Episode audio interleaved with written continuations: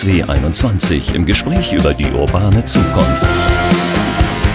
Der DSW 21 Podcast mit Michael Westerhoff.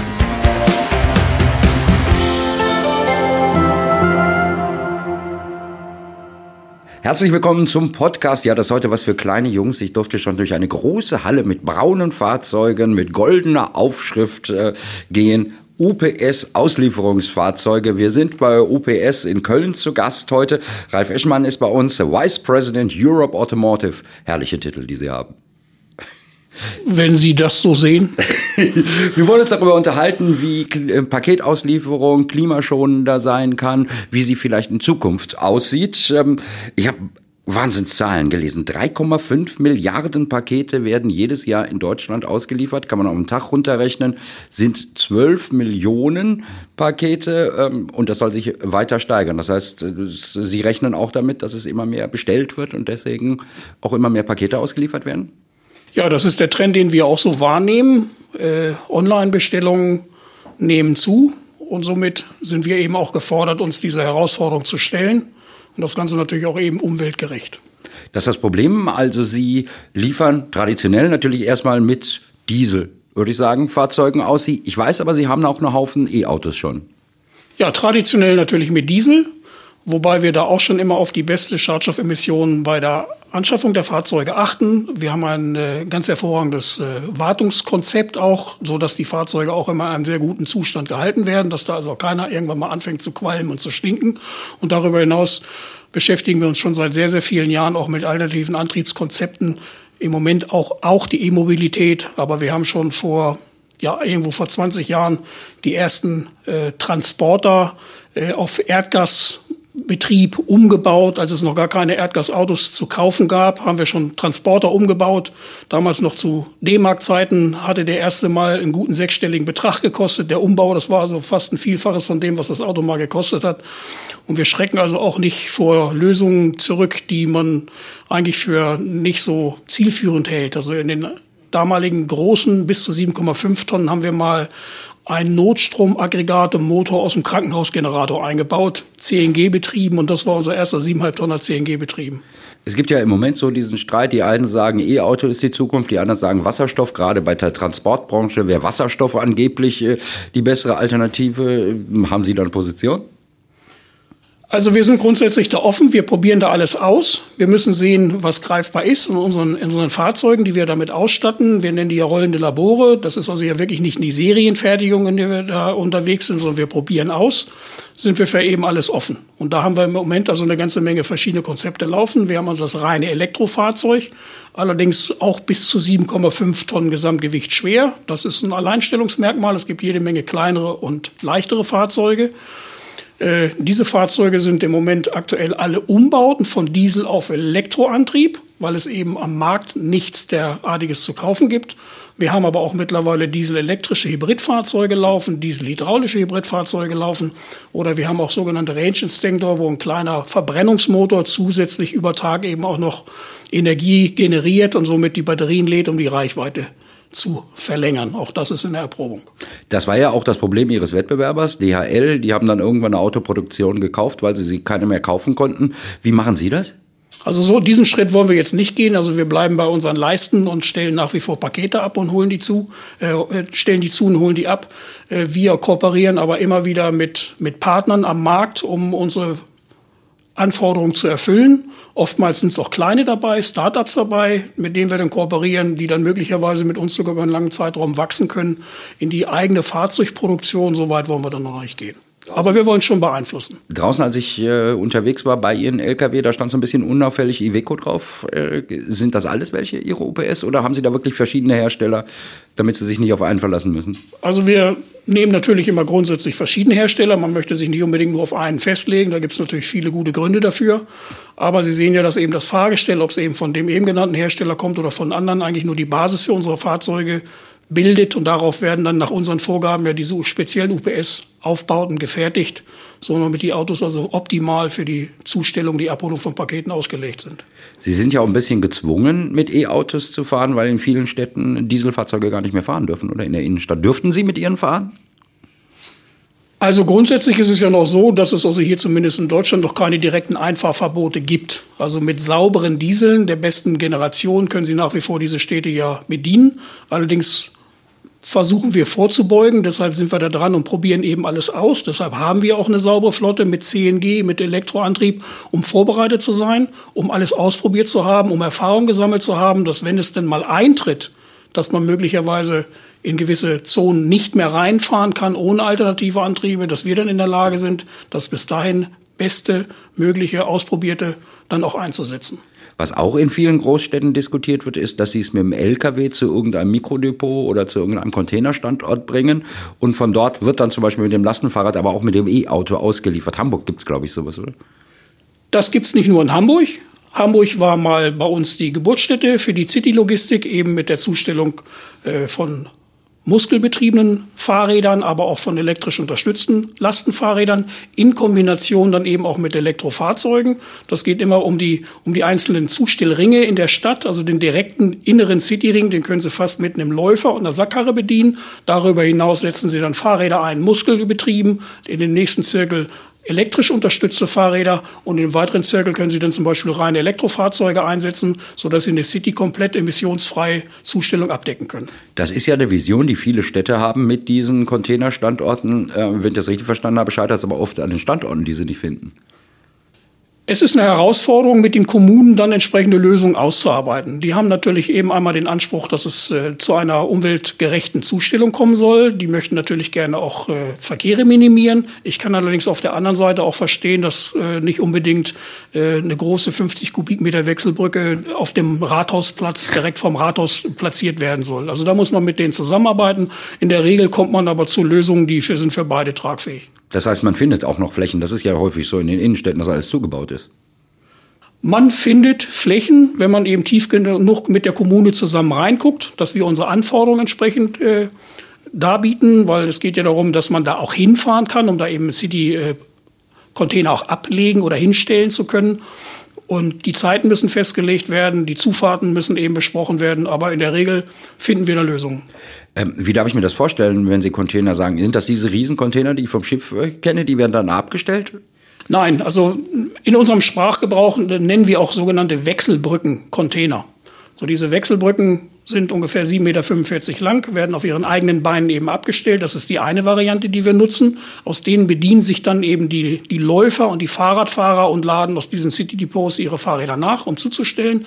Es gibt aber auch die Variante, dass man kleinere, halb so lange Container mit einer Hydraulik versehen auf den Boden absenken kann, sodass man da wirklich äh, wie in eine kleine Garage was rein und rauslaufen kann, ohne da über eine Leiter einsteigen zu müssen. Die sind kleiner, die sind flexibler, nehmen weniger Platz weg. Man muss dann aber den einen oder anderen zusätzlichen Standort haben, weil sie eben nur das halbe Volumen greifen können.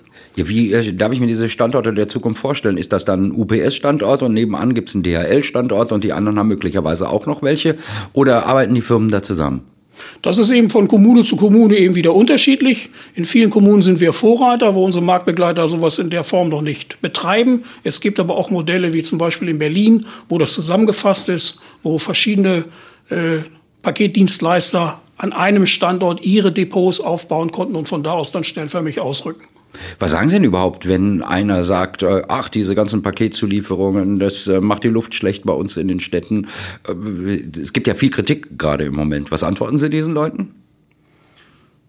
Die Antwort darauf ist eigentlich, wir können uns eigentlich nur dem Konsumverhalten der Bevölkerung mit anpassen. Ich meine, letztendlich hat ja jemand eine Bestellung ausgelöst, die diesen Transport letztendlich ausgelöst hat. Das ist das eine.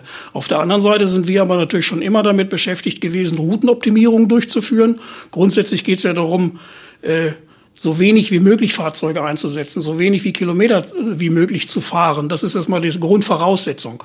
Weil nur eben rein elektrisch oder Gas, das ist eben noch ein oben drauf gesetzt, das ist wunderbar. Aber wir haben auch Stimmen bei uns im Hause, die sagen, der beste Kilometer ist der, der gar nicht erst gefahren wird. So, und damit fängt es nämlich an, indem sie dann auch Verkehrminimierung haben, wenn sie eben gar nicht unterwegs sind oder nur beschränkt unterwegs sind. Das ist der erste Punkt, den Sie machen müssen. Eine tolle Routenoptimierung, eine tolle Auslastung, ein Mitarbeiter, passende Standorte, von denen er eben auch zu Fuß zustellen kann, damit er nicht von Haustür zu Haustür fahren muss. Und darauf hinaus gibt es dann eben noch die emissionsfreien oder emissionsreduzierten Antriebe, die dort zum Einsatz kommen. Und er muss immer, ich finde das so eine schöne Geschichte, die vielleicht nicht jeder kennt, er muss immer rechts abbiegen, wenn er bei Ihnen arbeitet.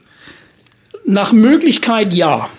Aber es gibt natürlich Ausnahmen, da wo es eben anders nicht möglich ist oder wo man durch das Rechtsabbiegen einen deutlich größeren Umweg fährt, der das Linksabbiegen dann eben wieder auslöscht. So wie wir auch zum Beispiel sagen, grundsätzlich sehr provokativ rückwärts fahren niemals, um eben Unfälle zu vermeiden. Das ist eine provokative Aussage, um das Bewusstsein zu schärfen. Selbstverständlich gibt es Situationen, wo Sie dann auch mal zurückfahren müssen, allerdings mit entsprechender Vorsicht unter Nutzung der Beobachtung des Rückraums, zum Beispiel auch durch die Rückfahrkamera, die in jedem Auto verbaut ist. Das mit dem Rechtsabbiegen hat was mit Sicherheit zu tun oder mit Schnelligkeit?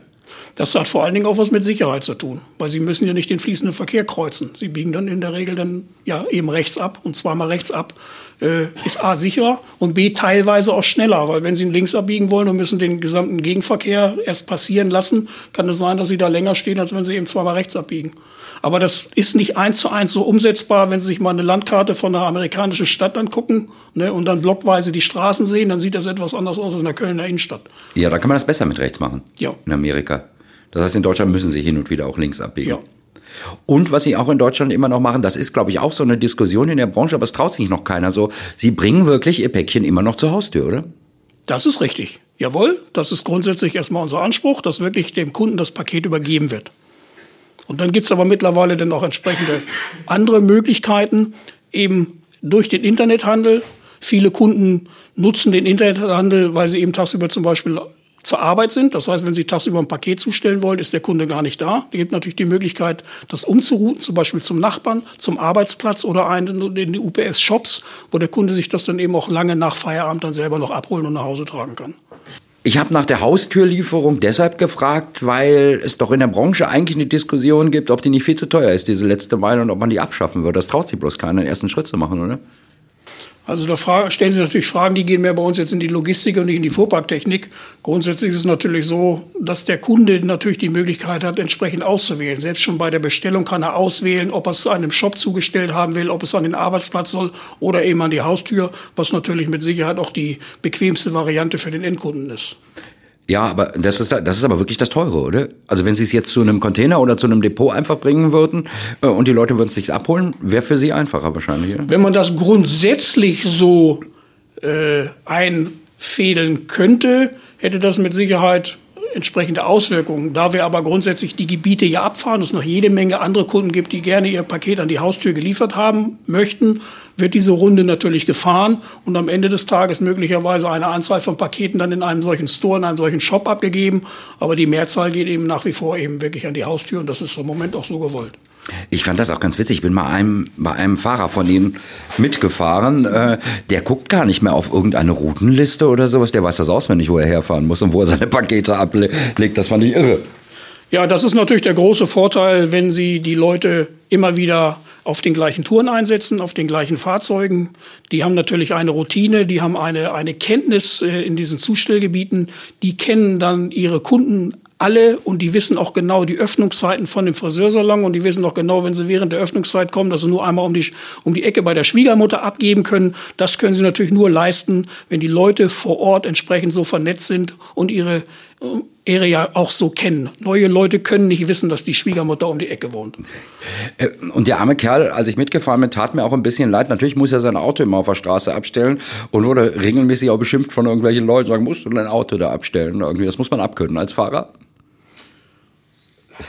Wir versuchen das natürlich eben auch entsprechend zu minimieren. Da gibt es wieder Gespräche mit den, mit den Kommunen, da gibt es Haltebuchten. Wir äh, leiten unsere Fahrer an, möglicherweise auch einmal um die Ecke zu parken und dann ein paar Meter weiter zu laufen. All diese Optionen werden natürlich genutzt. Wir wollen natürlich nicht unbedingt äh, der Bremsklotz da im fließenden Verkehr sein, aber hin und wieder lässt es sich einfach nicht vermeiden, so wie aber auch der Müllwagen oder die Kehrmaschine durch die Stadt vor ihnen herfährt, die können sie da auch nicht wegbeamen. So ist das dann eben auch mit der Hauszustellung eben genauso. Aber da gibt es ja tatsächlich auch politische Diskussionen von äh, Menschen, die sagen, eigentlich müsste man das verbieten, dass die überall anhalten und den Verkehrsfluss unterbrechen. Äh, bereiten Sie sich auf sowas vor? also das ist tägliches Geschäft, uns äh, damit auseinanderzusetzen.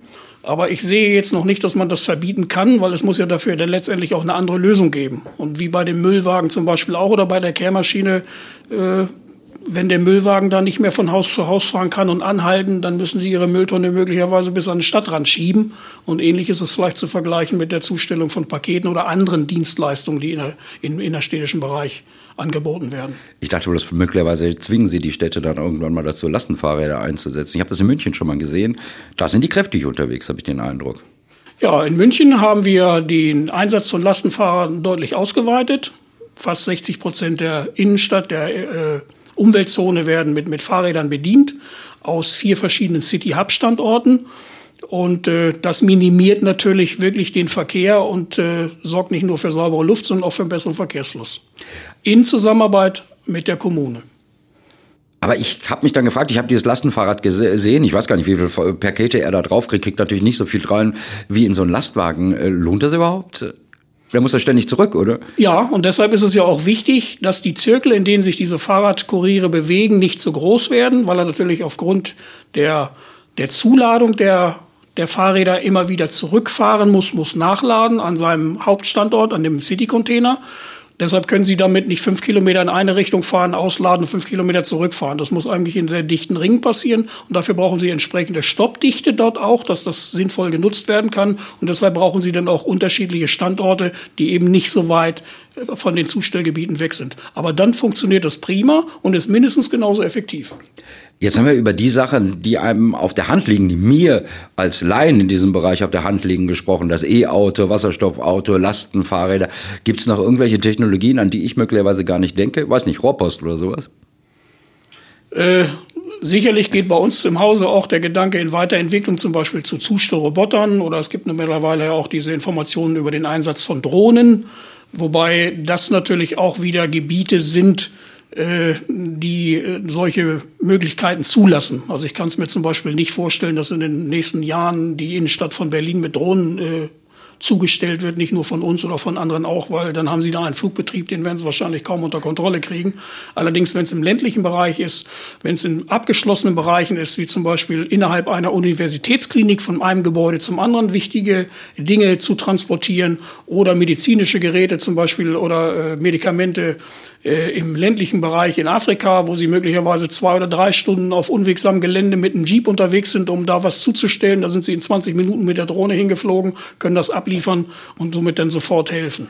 Für den Innenstadtbereich flächendeckend kann ich mir das im Moment als Automotive-Mann nicht so vorstellen, aber vielleicht gibt es da noch andere Ansätze. Aber ganz so schwer dürfen die Pakete dann vermutlich nicht sein, die man an so eine Drohne dranhängt. Jetzt kommt es immer darauf an, wie groß sie die Drohne auslegen. Es gibt natürlich Drohnen, die machen irgendwo 500 Gramm. Wir wissen aber auch schon von Partnern, mit denen wir zusammenarbeiten, die an Drohnen arbeiten, die dann mal so eins bis zwei Tonnen nehmen können. Da Boah. sind wir ja fast beim Lastenhubschrauber. Das wollte ich gerade sagen. Da können wir einen Hubschrauber nehmen. Aber natürlich eine Drohne ist umweltfreundlicher. Da haben Sie recht. Ja, und das andere, was Sie gesagt haben, ist Roboter. Das sind so, äh, ja, da habe ich ja eine kindliche Vorstellung von Männchen auf zwei Beinen, die dann irgendwelche äh, Pakete rumbringen. Nee, wahrscheinlich nicht. Das ist natürlich auch erstmal eine Entstehung. Da muss man mal wirklich gucken. Da gibt es die ersten Versuche, dass eben der Roboter eben vom Fahrzeug aus zum Beispiel ein Paket dann zum Endkunden bringt. Oder dass es möglicherweise auch die äh, Technik gibt, dass ein mit Paketen beladenes kleines Depot selbstständig an einen Standort fährt. Dann die Kundschaft dort aber hinkommt, sich das Paket oder die Post aus diesem selbstständig dorthin gefahrenen Verteilerkasten entnimmt und der fährt dann abends dann wieder zurück ins Depot, sodass dann eben kein Mitarbeiter dann zustellt. Allerdings dieses Modell läuft dann eben nicht von Haus zu Haus, sondern er fährt an einen zentralen Punkt in einem Wohngebiet und steht dann zwischen 16 und 17 Uhr da und dann kommt die Kundschaft und nimmt sich das eben aus, wie aus so einer Packstation raus. Das wollte ich gerade fragen, so Packstationen haben Sie als, weil Ihre Kunden andere sind, als UPS nicht, oder gibt es auch UPS-Packstationen? Ist auch in der Erprobung, ja. Also wir sind eigentlich überall damit beschäftigt, auszuprobieren, was macht am meisten Sinn, was ist effizient, was hilft letztendlich auch unserer Kundschaft, um unseren Service zu verbessern. Und von daher sind wir da auch in der Erprobung. Ist nicht flächendeckend ausgerollt, aber es ist in der Erprobung. Eine zweite Diskussion, die es im Moment äh, gibt, äh, wegen Amazon auch, äh, ist die, das ganze Verpackungsmüll, der entsteht. Gibt es da irgendwie Überlegungen? Nee, eigentlich, man muss das halt irgendwie verpacken hier, das Paket. Also dadurch, dass wir ja nur der Transporteur sind, dass wir es nicht äh, verpacken und wir letztendlich auch möglicherweise eine Retour nicht auslösen, denke mal, gehört dieser Punkt äh, in andere Hände und nicht in die des Spediteurs. Das heißt, da müssen die Versandhändler sich drum kümmern. Richtig. Wobei wir bei einigen Dingen aber auch schon jetzt Rückholservice haben, wenn es um Pendelverpackung geht. Auch wir bieten mittlerweile Boxen und Letter an, die wiederverwendbar sind. So kann man natürlich da auch entsprechend Verpackungsmüll äh, reduzieren. Aber ganz alleine können wir das als Transporteur nicht. Aber Ihr Geschäft sind mehr die Geschäftskunden als die Endkunden? Das kann man so nicht mehr sagen. Also wir sind aus dem Geschäftskundenbereich gekommen. Das war unsere Kernkompetenz. Wir können uns natürlich aber auch dem Internethandel und somit der Privatkundschaft nicht verschließen. Das ist ein wachsender Markt und auch diesen Markt werden wir dann entsprechend Antworten bereithalten. Ich frage das deshalb, weil ähm, seit kurzem ein neuer Konkurrent auf dem Markt ist. Amazon äh, liefert plötzlich selber aus. Äh, was sagen Sie dazu? Ja, die sind auf dem Markt das ist ein Marktbegleiter mehr. Wir müssen dann mal gucken, wie sich das entwickelt. Also denke mal, dass uns das jetzt nicht unbedingt. Das ist aber auch nicht Ihr Kerngeschäft, oder? Das ist, das ist natürlich fast hundertprozentig nur Privatzustellung und dann sind da ja andere Prime-Kunden und sowas, extra Service dabei, die äh, zusätzliche Logistik erfordern. Also das sehen wir im Moment. Das gucken wir uns an. Was die ja mit ihren Prime-Kunden ausprobieren, und ich weiß nicht, ob solche Modelle bei Ihnen äh, auch angedacht werden, dass die müssen sich auf einen Liefertag festlegen. Ich will meine Pakete immer montags haben und dann kriegen die Sammelbestellungen immer nur montags. Äh, und nicht mehr Dienstag, Mittwoch, Donnerstag, alle vier Tage hintereinander irgendwie ein Paket. Beschäftigen Sie sich als Logistiker auch mit sowas oder sagen Sie, das ist auch wieder Versand der Händlersache? Uns soll es ja recht sein, wenn Amazon uns alle vier Tage ein Paket draufpackt. Nein, wir beschäftigen uns damit auch, weil das ist natürlich auch eine Form, um Verkehre zu reduzieren werden. Damit erhöhen Sie natürlich dann letztendlich auch die Zustelldichte. Wenn Sie sich mal vorstellen, die Überlandtour, die jeden Tag irgendwo Summe x Kilometer fährt, äh, um die Pakete an den Mann zu bringen, wenn man das eben äh, verdichten kann, indem man da nur jeden dritten Tag hinfährt und sowas, dann hat man möglicherweise ja deutlich mehr Pakete äh, mit den gleichen Umweltemissionen zugestellt. Ist natürlich wieder abhängig davon, was hat der Markt gerne. Ich meine, auf der anderen Seite gibt es natürlich auch die Same-Day-Delivery oder innerhalb von einer Stunde Forderung und sowas. Das ist natürlich kontraproduktiv zu irgendwelchen Dingen zusammenlegen und äh, vernünftig gezielt geplant zuzustellen. Dann sind sie ja wie beim Pizzabäcker mit jeder Bestellung ad hoc unterwegs. Das heißt, äh, Sie würden, wenn es um Umweltbewusstsein geht, auch die Kunden, dass sie sich ein bisschen an die eigene Nase mal packen müssen und äh, ich denke mal, da geht es ja los. Ich meine, der Kunde löst eine Bestellung aus, löst einen Transport aus und Sie kennen es ja eben auch aus den, aus den Medien, wie es behandelt wird, die vielen Retouren. Man bestellt sich drei Kleider in drei verschiedenen Farben oder Größen. Man kann es ja zurückschicken. Damit wird natürlich dann letztendlich Transport generiert. Das kann man natürlich wenn man da ein bisschen bewusst damit umgeht, mit Sicherheit anders gestalten. Oh, für Sie ist das gut, oder? Dass man in Deutschland kostenlos zurück. Das ist ja nicht in allen Ländern so kostenlos zurückschicken darf, oder? Warum haben sie Verkehre durch? Da wissen Sie, kostenlos, eigentlich ist nichts kostenlos. Der Kunde bekommt es nicht separat ausgewiesen. Irgendwo hat er diesen Service natürlich von vornherein bei dem Produkt mitbezahlt, weil es gibt nun mal nichts für nichts. Wenn wir jetzt noch mal ein bisschen in die Zukunft gucken, mit welchen äh, Fahrzeugen wird dann ausgeliefert werden? Kann man das schon sagen oder sind wir wirklich in einer Experimentierphase? Wenn ich mal sage, in fünf Jahren, in zehn Jahren, in 15 Jahren?